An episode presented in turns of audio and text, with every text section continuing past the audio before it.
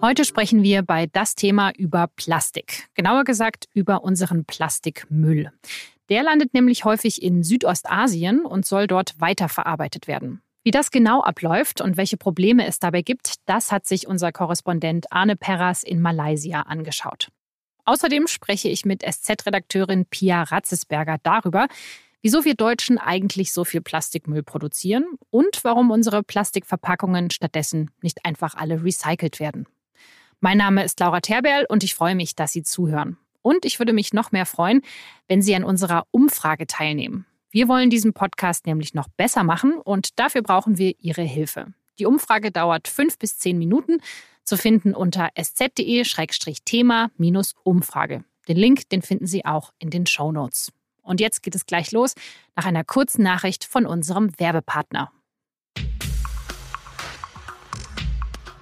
Wie fühlt sich Elektromobilität an? Wie fährt es sich in einem E-Auto? Das können Besucher gerade am Münchner Flughafen erleben.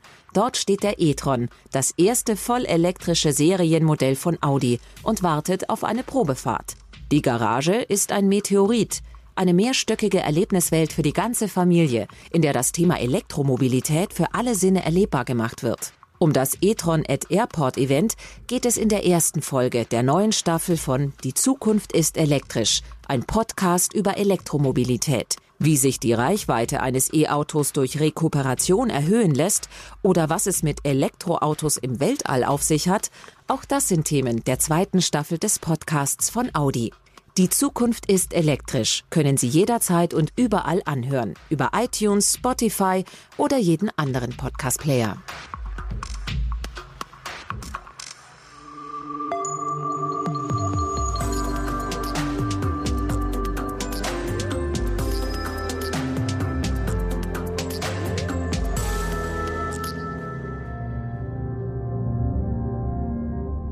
Links und rechts überall Wände von Plastikmüll. Man kann sich da förmlich durchgraben. Arne Perras ist in Malaysia unterwegs, auf einer Insel westlich von Kuala Lumpur. Die Insel könnte richtig idyllisch sein, aber stattdessen ist sie voller Müll. Das ist etwas, was ich so noch nicht erlebt habe. Vor allem auch deshalb, weil man tatsächlich nicht so recht weiß, wem gehört das eigentlich alles und wer macht damit was. Ja, das war schon eine besondere Erfahrung auch. Auf privaten Grundstücken liegen riesige Plastikmüllhaufen, teilweise in verlassenen alten Fabrikgebäuden. Wenn man da so ein bisschen herumläuft und in diese einzelnen Räume schaut, das sieht einfach sehr gespenstisch aus. Das würde sich wahrscheinlich bestens für irgendeinen Umweltthriller als Kulisse eignen. Man sieht dort auch, dass dort einfach Müll abgeladen wird und dann angezündet wird. Man kann sich da eigentlich nur mit einer Atemmaske nähern. Und dieses Gebiet ist jetzt nicht so dicht besiedelt, aber man spürt dann schon sehr deutlich, was das für Leute bedeutet, die da in der Nähe wohnen. Also es ist völlig indiskutabel, das für längere Zeit zu ertragen. Auf manchen dieser Halden liegen einige tausend Tonnen Plastikmüll. Und der kommt aus dem Ausland, denn Malaysia hat im vergangenen Jahr extrem viel Müll importiert. 686.000 Tonnen Altplastik. 100.000 Tonnen davon kommen aus Deutschland. Hier in Malaysia soll dieser Müll recycelt werden.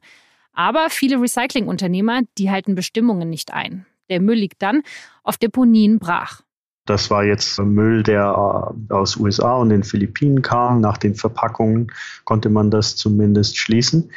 Ich war auf einem dieser Müllberge und habe ein bisschen gegraben. Dort findet man dann Verpackungen von Edusho, von M. Eukal, normale Supermarktverpackungen, die recht eindeutig auf deutsche Herkunft verweisen.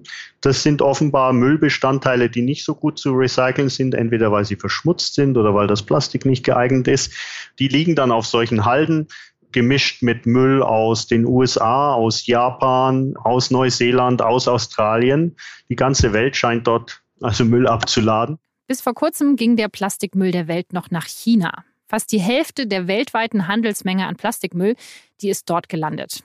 Aber 2018 hat die chinesische Regierung viele der Müllimporte verboten, darunter auch nicht sortiertes Plastik. Und seitdem hat sich der Müllexport verschoben, von China nach Südostasien zum Beispiel eben nach Malaysia. Man braucht für diesen Import eine Lizenz. Allerdings weiß man inzwischen, dass dort sehr viele Firmen ohne Lizenzen gearbeitet haben. Die sind jetzt nach Angaben der Regierungen alle mehr oder weniger geschlossen worden. Allerdings weiß man nicht äh, in vielen Fällen, wem sie gehörten, wer sie betrieben hat. Und man weiß auch nicht, was jetzt mit dem Müll geschehen soll, der teils herrenlos herumliegt. Man weiß, dass das legale Recyclinggeschäft darunter leidet. Also alle Firmenbesitzer, die ich gesprochen habe, die ganz legal und mit ordentlichen Papieren ihr Plastik recyceln, die leiden unter diesen illegalen Geschäften, die sagen, der Ruf unserer Branche geht kaputt. Und das ist auch ein Problem, eben diese beiden Sektoren irgendwie zu trennen. Also es gibt legales und illegales Recycling und wer hinter dem illegalen Recycling steckt, das weiß man in vielen Fällen gar nicht. Wie kann das denn sein? Man nimmt an, dass natürlich die chinesischen Recyclingfirmen, die ursprünglich in China dieses Geschäft aufgebaut haben und dann durch den Importstopp der Chinesen verloren haben, dass diese Firmen weiter in diesem Geschäft tätig sind. Allerdings lässt sich das in Malaysia eben im Einzelfall auch immer schwer belegen. Womöglich werden solche Geschäfte an Strohmänner abgegeben, an Mittelsmänner. Das ist häufig nicht schriftlich fixiert. In der Praxis sieht das oft so aus, dass Privatbesitzer von Land in Malaysia ihre Grundstücke vermieten und dort dann recycelt wird diese Menschen aber dann ganz schnell verschwinden, wenn sie mit den Behörden in Konflikt geraten. Und am Ende weiß niemand, wer war eigentlich hier, wer hat das gemacht, wer ist dafür verantwortlich. Natürlich schwebt auch immer der Verdacht hier im Raum, wenn man mit Bürgern spricht, wie ist das eigentlich alles möglich, dass hier jemand eine Fabrik aus dem Boden stampft, illegal Plastik recycelt und am nächsten Tag wieder weg ist. Äh, das weckt natürlich auch Argwohn und den Verdacht auf Korruption. Genau, was sagen denn die Anwohner dazu? Ich meine, die kriegen das ja wahrscheinlich mit, dass da Müll liegt und dass der dort verbrannt wird. Ja, so ist die ganze Sache eigentlich auch erst aufgeflogen, denn in Genjarom hat sich eine Bürgerinitiative zusammengefunden. Das sind alles Anwohner, die sich fragten, warum es eben immer übel riecht in ihrer Nachbarschaft. Einige Leute waren dort sehr besorgt, weil sie auch nachts nicht schlafen konnten. Die Leute bekamen Kopfweh. Man weiß ja, dass das Verbrennen von bestimmten Plastiksorten doch erhebliche Gesundheitsrisiken mit sich bringt. Ähm, diese Leute haben sich organisiert und durch diesen Druck ist dann doch auch einiges in Gang gekommen. Mein Eindruck war, dass dort eben einzelne Mitglieder sehr engagiert sind und auch teilweise sehr gut qualifiziert. Beispielsweise eine Chemieingenieurin getroffen, die einfach sich dann auch kundig gemacht haben und die haben auch Anwälte, die sich dann darum gekümmert haben, wem gehört denn das eigentlich oder versucht haben herauszufinden, wer betreibt denn hier eigentlich diese Geschäfte. All das hat halt ziemlich viel Lärm gemacht auf diese Art und Weise waren die Leute eigentlich auch erfolgreich. Sie sind aber auch frustriert, weil halt alles recht zäh vorangeht und sie eigentlich auch nicht wirklich sehen können, wie die Regierung dieses Problem lösen will. Die Regierung hat jetzt ja zumindest schon mal die Vergabe der Importlizenzen beschränkt, oder? Also sie hat ja schon was gemacht. Anfangs war es so, dass die Importlizenzen nicht mehr ausgegeben wurden. Der Import wurde gestoppt und es war davon im Parlament die Rede, dass man den Plastikmüll gar nicht mehr haben möchte. Inzwischen hat sich das ein bisschen gewandelt, weil die zuständige Ministerin erklärt hat, dass Recycling an sich auch für Malaysia ein gutes, lukratives Geschäft ist, wenn man es richtig macht. Inzwischen hat die Ministerin auch wieder neue Lizenzen vergeben angeblich unter strengen Vorgaben. Also Malaysia setzt eigentlich weiterhin auf das Geschäft mit dem Recycling, will es aber eben sauberer hinbekommen. Ob das gelingt, äh, weiß man nicht so recht. Die Bürger, die betroffen sind, haben da große Skepsis. Die vermuten einfach, dass sobald die Geschäfte wieder legalisiert werden, eben der Müll, der sich eigentlich nicht gut recyceln lässt, dann halt doch wieder irgendwie verbrannt oder anderweitig entsorgt wird man darf gespannt sein, wie das äh, sich in den nächsten Wochen und Monaten dort weiterentwickelt. Genau, weil wir reden jetzt immer von Recycling und das hört sich jetzt ja erstmal nach dem auch sehr guten Geschäft an, was auch sinnvoll ist. Aber vieles von diesem Plastikmüll wird dann ja nachher auch verbrannt. Und da entsteht ja erstmal nur eine große Umweltbelastung für alle, oder? Vor allem, wenn es eben verbrannt wird im Freien und nicht in Verbrennungsanlagen, die mit Filtern und entsprechender Technik ausgestattet hm, ist. Man kann ja nicht alles von diesem Plastik recyceln. Das Problem besteht offenbar auch einfach im ganzen Handel dieser Recyclingstoffe. Viele dieser großen Ballen, die da ankommen, man sieht das manchmal auch, sind eben stark verschmutzt. Wahrscheinlich wäre es gut, wenn es vorher schon eine bessere Trennung gäbe dann wäre das alles leichter zu bewerkstelligen. Es gibt dafür ja auch internationale Regeln, aber so wie man das teilweise in Malaysia sehen konnte, sind eben diese Mülllieferungen stark verschmutzt und dann äh, ist eben die billigste und einfachste Weise, sich dieses Mülls zu entledigen, eben das Verbrennen, ja, mit allen gesundheitlichen und schädlichen Folgen für die Umwelt. Das ist ja schon krass. Also die westlichen Industrienationen, wir alle verbrauchen unglaublich viel Plastik und dann packen wir einfach alles zusammen, verschiffen es nach Südostasien und da wird es dann verbrannt und die Menschen vor Ort, die sind dann diejenigen, die die Atemmasken tragen müssen. Ja, also ich fand äh, manche Orte wirklich niederschmetternd. Ich hätte mir das auch zunächst so nicht vorgestellt. Es gab ja immer wieder einzelne Berichte darüber. Die Neuseeländer waren die ersten neuseeländische Journalisten, die das eigentlich bearbeitet und untersucht haben. Aber es ist erschreckend, man denkt, äh, wenn man aus Deutschland kommt, man hat eigentlich ein recht anständiges System entwickelt für Mülltrennung, für Recycling. Und wenn man diese Müllberge und das Brennen und dieses ganze Chaos dort sieht, ist, ist, ist es eigentlich schon sehr bedrückend, ja. Ähm, ich hätte das so eigentlich erstmal nicht erwartet.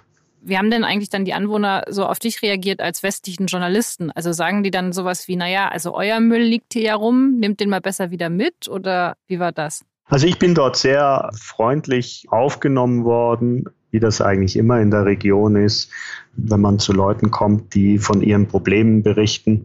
Da gab es eigentlich sehr viel Offenheit, sehr viel Hilfsbereitschaft, aber auch immer wieder schon das klare Bekenntnis oder die Aussage, eigentlich fänden wir es gut, wenn ihr euren Müll bei euch behaltet, weil wir schon mit unserem eigenen Müll stark belastet sind. Malaysia ist ja nun auch ein Land, das nicht dafür bekannt ist, mit dem eigenen Müll besonders umweltfreundlich und gut umzugehen.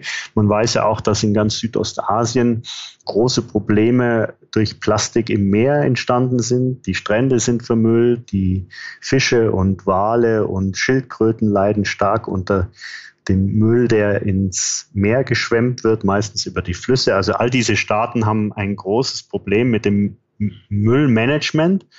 Und ich denke, wenn dazu noch große Importe von Müll aus den Industriestaaten im Westen kommen oder aus Japan, dann äh, wird das Problem natürlich noch viel größer.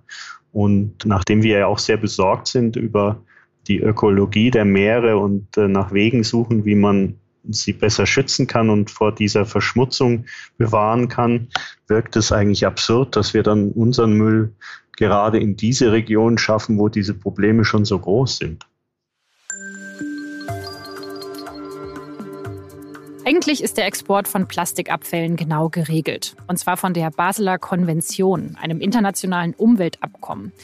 Mit dem Abkommen hat sich auch Deutschland dazu verpflichtet, beim Handel mit Abfällen gewisse Regeln einzuhalten. Zum Beispiel darf der Müll im Zielland weder die Gesundheit der Menschen noch die Umwelt gefährden.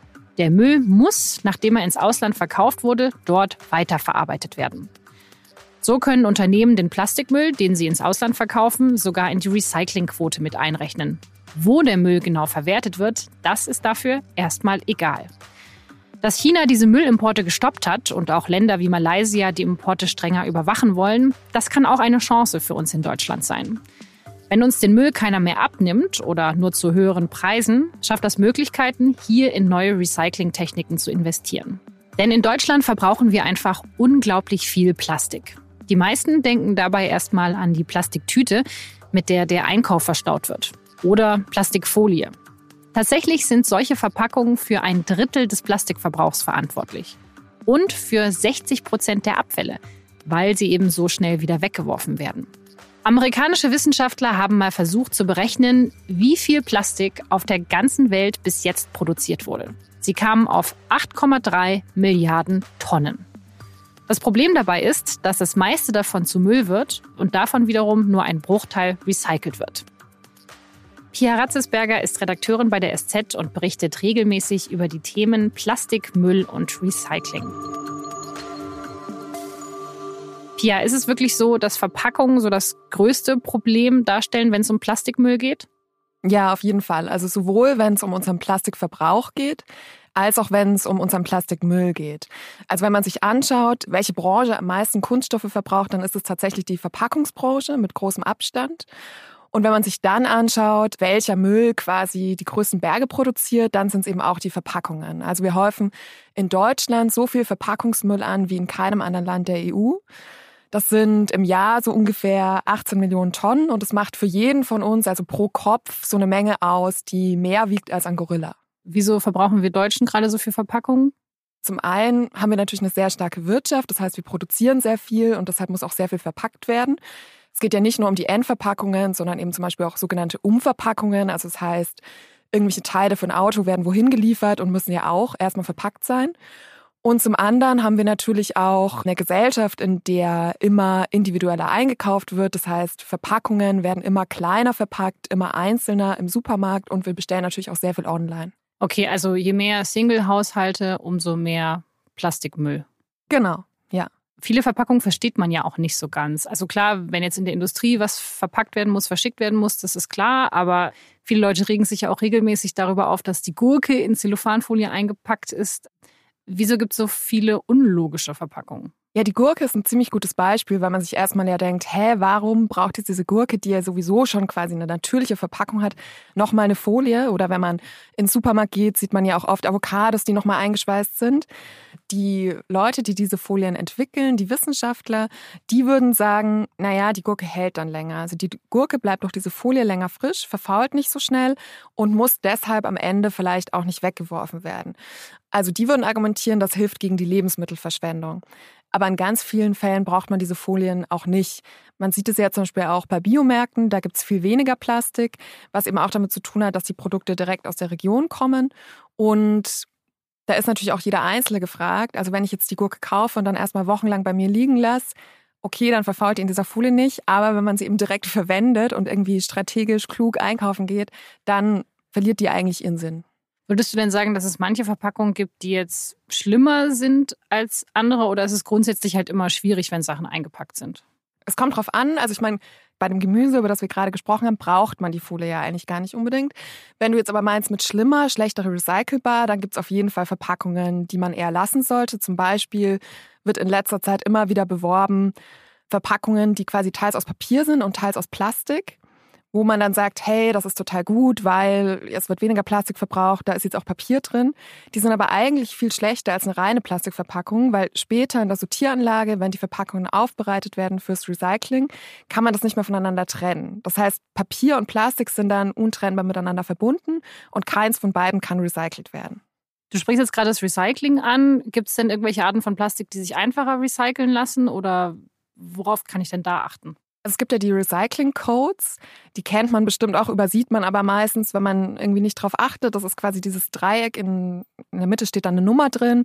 Also zum Beispiel Recycling-Code 1 ist PET, was einem ja was sagt von den Flaschen. Recycling-Code 2 Polyethylen. Recycling-Code 3 ist Polyvinylchlorid, also PVC, das kennt man wahrscheinlich eher. Und daran erkennt man, dass man diese Kunststoffe ähm, ganz gut recyceln kann. Also das sind eben ja, die großen Kunststoffarten, die dann auch wirklich in den Sortieranlagen voneinander getrennt werden können. Das sind diese Anlagen darauf vorbereitet und die lassen sich ganz gut recyceln. Wobei in Deutschland immer noch wahnsinnig wenig eigentlich recycelt wird. Wie viel wird recycelt in Deutschland von dem Plastik? Offiziell, wenn man sich die Statistiken anschaut, liegt die Quote bei 99 Prozent Wiederverwertung, was jetzt erstmal fantastisch klingt.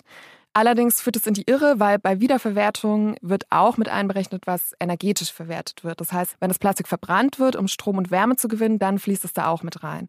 Und wenn man sich dann anschaut, was tatsächlich im klassischen Sinne recycelt wird, also wiederverwertet wird im Sinne von, dass aus altem Plastik wirklich neues Plastik wird, dann liegt die Quote bei unter der Hälfte. Aber ist es schlimm, wenn Plastik verbrannt wird? Also ich meine, es liegt dann ja zumindest mal nirgendwo rum. Ja, das ist schon mal ein Vorteil. Und tatsächlich entsteht ja auch was. Ich meine, es entsteht Energie. Aber es bleiben da auch immer noch Abfälle zurück. Also es gibt immer noch Schlacken zum Beispiel, die dann unter Tage gelagert werden müssen. Also es ist nicht so, man verbrennt das Plastik und dann ist es weg und man hat kein Problem mehr damit. Und man muss natürlich auch sagen, der Rohstoff, aus dem dann das Plastik ursprünglich mal gewonnen wurde, der ist natürlich weg. Also es wäre schon besser, wenn man es tatsächlich schafft, so eine Kreislaufwirtschaft, wie die EU ja auch immer sagt, zu schaffen.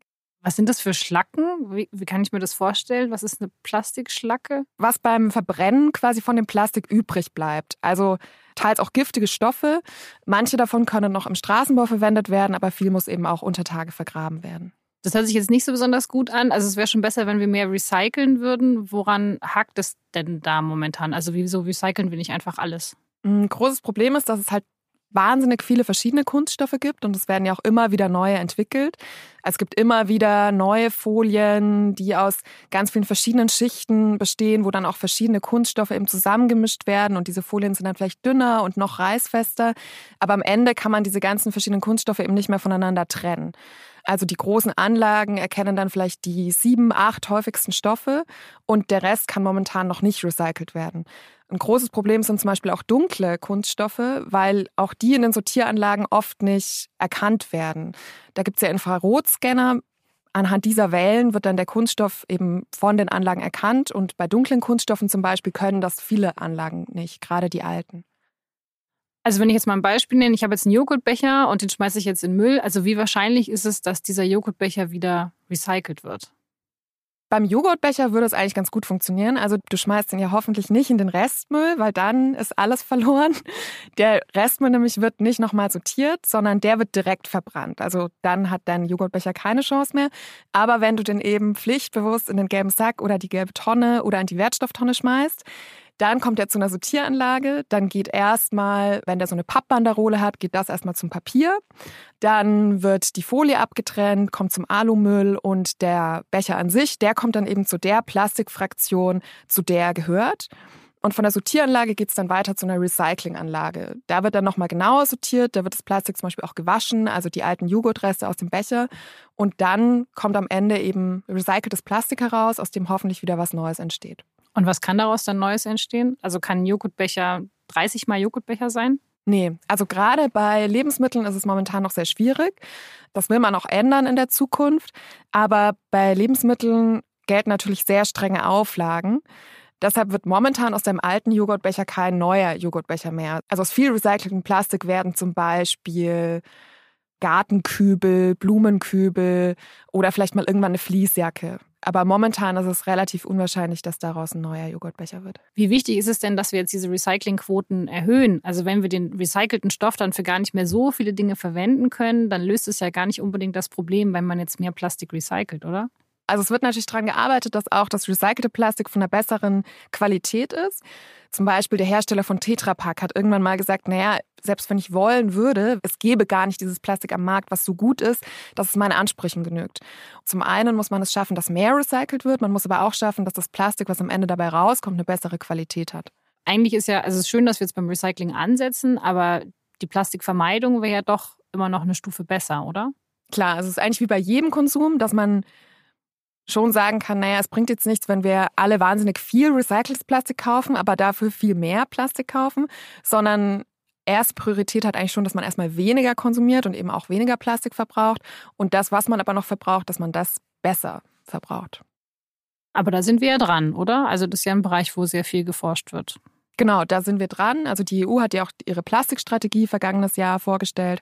Und in Deutschland gibt es seit diesem Jahr das neue Verpackungsgesetz. Und man hat schon erkannt, dass Recycling ein wahnsinnig wichtiger Punkt ist und da viel getan werden muss. Und eben gerade bei den Kunststoffen. Also man sieht es zum Beispiel ganz gut, es gibt gesetzliche Recyclingquoten, die vorgegeben sind. Und bei Papier oder Glas liegen die ziemlich hoch. Bei Kunststoff lagen die unter 40 Prozent bisher.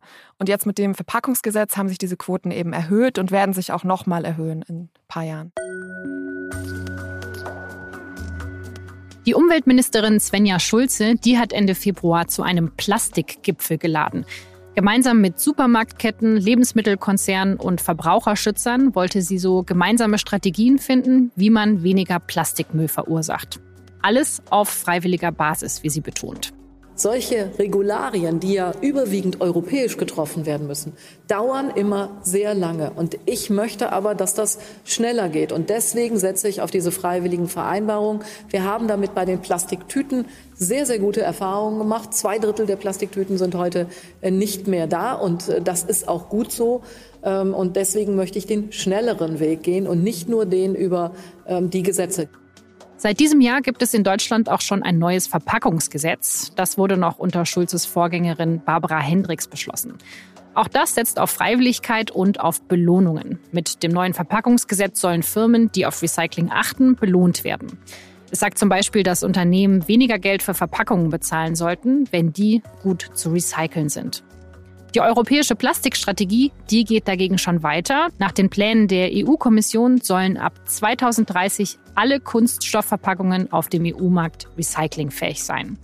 Es sollen nicht mehr so viele Einwegkunststoffe verbraucht werden und es soll auch weniger Mikroplastik genutzt werden.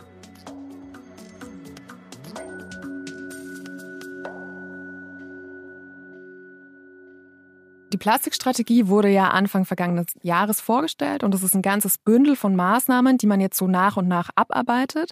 Und wie verbindlich die dann sind, zeigt sich natürlich immer erst im politischen Prozess. Ein gutes Beispiel ist eben das Verbot von Einwegplastik. Das hat ja die Kommission vorgeschlagen und dann ging es eben zum Parlament und zu den Mitgliedstaaten und es wird jetzt ja auch tatsächlich kommen. Also in, ab 2021 wird man in keinem Land mehr der EU bestimmte Artikel aus Einwegplastik haben können. Bei an Imbissen wird man keinen Plastikteller mehr bekommen und keine Plastikgabel. Und das ist jetzt eben schon sehr verbindlich. Okay, aber was benutzt dann der Imbiss stattdessen? Das ist eine gute Frage. Ich war neulich mal in München unterwegs und habe mich genau das gefragt und die Imbissverkäufer das gefragt. Viele wussten es tatsächlich auch noch gar nicht. Denen habe ich das dann erzählt. Und die meinen dann, oh, da müssen wir uns jetzt ja dann wirklich was überlegen. Es gibt aber auch schon manche, die schon mit anderem Plastik arbeiten. Also zum Beispiel mit recyceltem Plastik oder auch mit Mehrwegverpackungen. Also es gibt schon Ideen. Aber sind dann diese Alternativen wirklich besser, die man dann verwenden wird? Mm, es kommt drauf an. Es gibt ja auch wirklich Restaurants oder Imbisse, wo die Leute sowieso sitzen und trotzdem irgendwie die Plastikgabel verwenden, weil es für den Imbiss einfacher ist, weil er dann nicht spülen muss. Das ist dann ziemlich einfach zu lösen und natürlich ist dann die Alternative besser. Oder es versuchen ja auch immer mehr Geschäfte anzubieten, dass man mit eigenen Boxen oder eigenen Flaschen vorbeikommen kann. Recap zum Beispiel ist ja mittlerweile sehr groß, die dieses Kaffeebechersystem haben so dass du eben den Kaffeebecher dann mitnimmst und an jedem anderen Ort auch wieder benutzen kannst und wieder abgeben kannst. Das heißt, du musst halt nicht jedes Mal den neuen Plastikbecher nehmen und wieder wegwerfen. Aber es ist ja grundsätzlich schon eine sehr, sehr große Änderung. Also werden dann da auch alle Mitgliedsländer mitmachen, dass es auch wirklich durchgesetzt wird und auch sanktioniert wird, wenn sich Leute nicht dran halten? Also die müssen das ja. Also es ist eine Richtlinie von der Europäischen Union und die muss umgesetzt sein bis zu einem bestimmten Zeitpunkt. Und da kann man jetzt nicht sagen, ich will aber meinen Plastikteller behalten. Und wie stellen sich die Mitgliedsländer darauf ein, also dass das alles umgesetzt wird? In ganz vielen Bereichen. Diese Plastikstrategie beinhaltet ja auch, dass zum Beispiel bis zum Jahr 2030 alle Verpackungen recyclingfähig sein sollen. Und jetzt kündigen zum Beispiel manche große Discounter schon an, hey, alle unsere Eigenmarken, die Verpackungen werden bis 2025 recycelbar sein. Das ist natürlich ein ganz geschickter Marketing-Trick, um sich damit zu schmücken, aber eigentlich muss man es ein paar Jahre später sowieso machen. Aber man sieht schon, dass es was verändert. Also sowohl bei Supermarktketten, bei Discountern, als auch bei so großen Verbrauchsgüterherstellern. Also die Ziele der EU sind schon sehr ambitioniert, aber umsetzbar, würdest du sagen. Ja. Da gibt es irgendwas, wo du sagst, da bin ich mal gespannt, wie gut man das hinkriegt. Also zum Beispiel, dass bis 2030 die Verpackungen recycelbar sein sollen. Das ist natürlich schon sehr ambitioniert und es kommt ja dann auch darauf an, an welchen Kriterien man das festmacht, ob eine Verpackung recycelbar ist. Aber in Deutschland ist es ja auch so, dass man das jetzt immer mehr durch das Verpackungsgesetz versucht zu fokussieren dass diese Verpackungen anders gestaltet werden und eben auch versucht, am Beginn an anzusetzen. Also wenn ein Produkt designt wird, dass man sich dann eigentlich schon Gedanken darum macht, wie es später mal wiederverwertet werden kann oder wie die Verpackung wiederverwertet werden kann. Also Verpackungen sollen besser recycelbar werden, aber wir wissen ja noch gar nicht, ob das geht, oder? Also wir gehen einfach mal davon aus, dass wir Möglichkeiten finden, dass sie besser recycelbar sind. Aber wie weit sind wir denn überhaupt in dem Bereich? Also was die Kunststoffe angeht, ist es halt momentan noch relativ schwierig. Also momentan lag diese gesetzliche Quote, wie viel Prozent der Verpackungen recycelt werden müssen, lag bei Kunststoffen nur bei 36 Prozent. Und jetzt wird diese Quote halt sukzessive angehoben. Also in diesem Jahr sind es 58,5 Prozent und ab 2021 steigt das dann nochmal auf mindestens 63 Prozent. Und das ist natürlich auch ein Riesenanreiz, dass eben mehr geforscht wird und dass Hersteller sich aber vielleicht auch jetzt andere Verpackungen suchen, die besser recycelbar sind. Also ich war zum Beispiel neulich bei einem Münchner Unternehmen, die stellen Verpackungen aus Pappe her, vor allem eben viel für den Onlinehandel und bemühen sich darum, dass diese Verpackungen auch wirklich kein anderes Material mehr brauchen. Also dass du zum Beispiel das Handy nicht nochmal in eine Plastikfolie einschweißen musst und dann erst in diesen Pappkarton gibst. Und solche Firmen profitieren natürlich jetzt davon, die quasi schon immer gesagt haben, hey, wir achten darauf, dass das umweltfreundlicher ist und besser recycelbar. Und ich könnte mir schon vorstellen, dass bei denen dann die Nachfrage steigt. Aber das ist ja ganz interessant, dass es da jetzt so einen Boom gibt, auch bei den Unternehmen. Also ökologisch zu sein und zu handeln, kann jetzt als Unternehmen auch eine sehr gute Strategie sein, oder? Da kann man jetzt auch Geld mit verdienen. Klar, also zum einen natürlich, weil es ein wahnsinniges Trendthema ist. Das heißt, es gibt einfach viele potenzielle Käufer und Leute, die darauf achten, was ja dann auch deine Marke stärkt, wenn du dir dieses Image geben kannst. Und zum anderen gibt es auch wirklich finanzielle Anreize, als zum Beispiel das Verpackungsgesetz will ja eben auch Firmen belohnen, tatsächlich finanziell, die eben mehr auf recycelbare Verpackungen achten.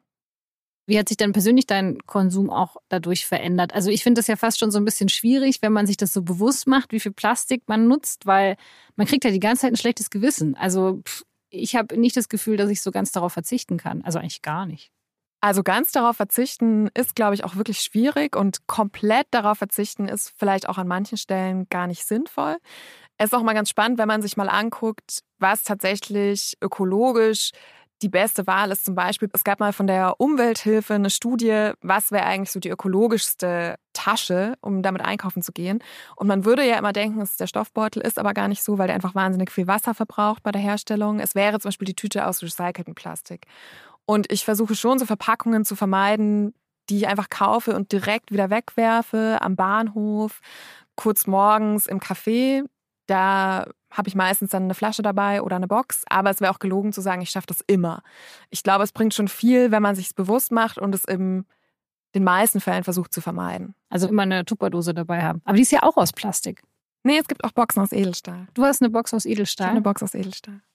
Aber das ist noch interessant, was du gesagt hast zu dem, zu dem Jutebeutel und der Plastiktasche, weil ich glaube, solche Sachen sind dann ja auch die, die den Verbraucher ein bisschen verunsichern, dass er dann nachher gar nicht mehr weiß, was eigentlich richtig ist und dann sich halt denkt, ja gut, der ganze Stress, ich kaufe jetzt einfach ganz normal das Zeug, was es im Supermarkt gibt und so schlimm wird es nicht sein.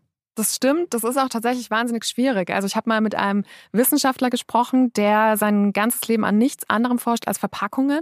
Und der meinte, er steht trotzdem im Supermarkt und könnte auch nicht beantworten, was ist jetzt die beste Wahl. Es gibt aber halt schon so Richtlinien, an denen man sich entlanghangeln kann. Also zum Beispiel, wenn man auch Plastikflasche versus Glasflasche nimmt wenn die Plastikflasche jetzt von wahnsinnig weit her transportiert wurde, das Wasser, dann ist es eventuell sogar gut, die Plastikflasche zu nehmen, weil die natürlich leichter ist und dann quasi der ganze Transport einfacher. Wenn man jetzt aber weiß, hey, ich kaufe Wasser aus der Region, dann ist es auf jeden Fall die Glasflasche. Das heißt, es gibt so ein paar Richtlinien, die eigentlich immer gelten, zum Beispiel Produkte halt relativ aus der Nähe kaufen, aus der Region, nach Jahreszeiten richten, dass Dinge eben nicht in einer Plastikfolie einmal um die Welt fliegen müssen. Das nützt schon was.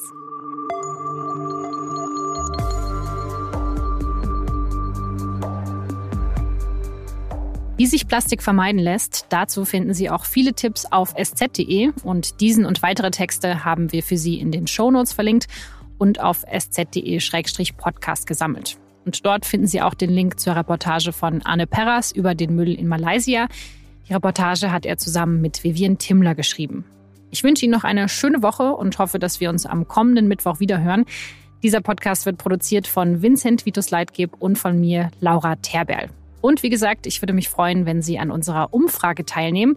Die finden Sie auf sz.de-thema-umfrage, damit wir diesen Podcast noch besser machen können. Ich sage herzlichen Dank fürs Zuhören. Bis nächste Woche.